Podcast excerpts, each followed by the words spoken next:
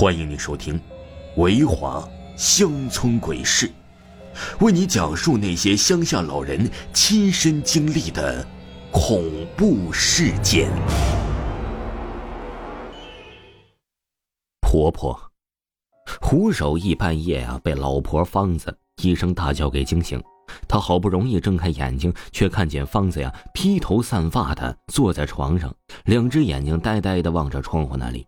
口里不停的喃喃自语：“妈，妈，不是我，不是我。”胡守义叹了一口气，他知道芳子做梦了。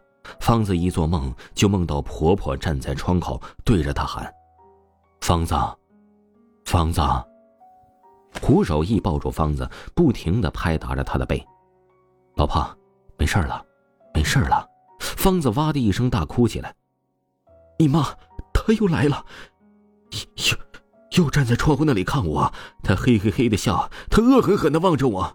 守义，我好怕，我好怕呀！芳子缩成一团，在胡守义怀里簌簌发抖。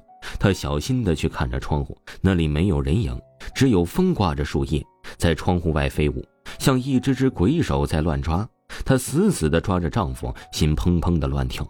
梦中的婆婆太真实了，就站在窗户外面，露出了白森森的牙齿，朝着她笑。过了一阵儿，胡守义支持不住，他打着呵欠对芳子说：“哎，睡吧，明早还要上班呢，别乱想了。我妈都死六七年了，尸骨都没了，哪里还能站在窗户那里啊？再说了，这里是三楼，下面没有落脚的地方，她不可能站在窗户那里。快睡吧。”胡守义说着说着就睡着了，还响起了轻微的鼾声。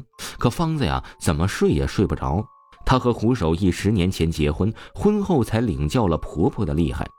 婆婆性格强势，在家里只手遮天，什么事都要管着，其他人插不上嘴。芳子嫁过去之后啊，这婆婆每天给她安排的事情就是五点半起床，去给公公婆婆倒尿桶。那时候农村的房子里没有厕所。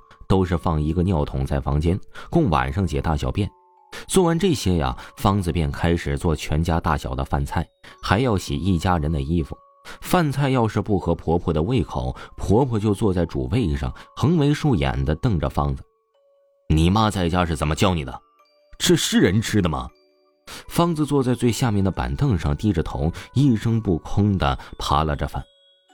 哎，我家手艺倒霉呀！娶了你这种啥也不会的女人，以后这日子可怎么过呀？婆婆一边夹菜一边摇头叹气。每到这个时候啊，胡守义也就只敢低头吃饱，屁也不放一个。芳子满心委屈，却也只能在心里暗暗骂几句。更过分的有一回啊，芳子的妈妈来做客，婆婆对芳子的妈妈冷嘲热讽，气得芳子妈妈饭也没吃就回家了。婚后啊，芳子一直没怀孕。这成了婆婆骂她的新借口，也成为了两人矛盾的激发点。有一回，婆婆又开始骂，方子也来气了，回骂了几句。这一下可捅了马蜂窝了。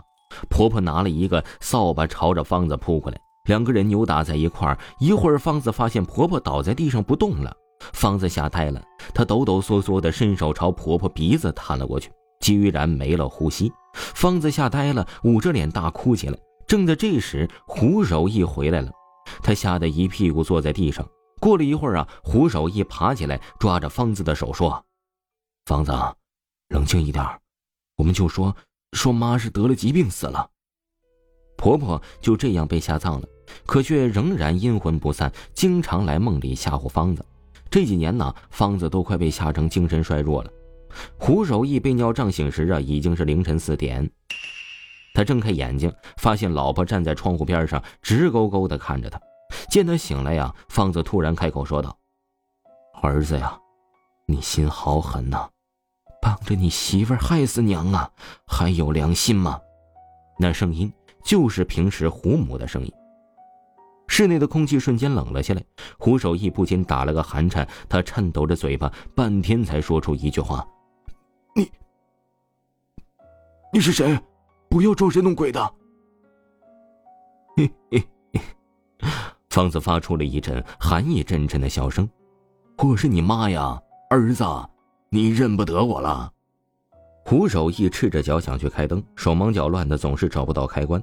他想冲出去，方子却一把抓住他，一边狠狠的打他：“你这个逆子，就知道帮老婆！我打死你，打死你！”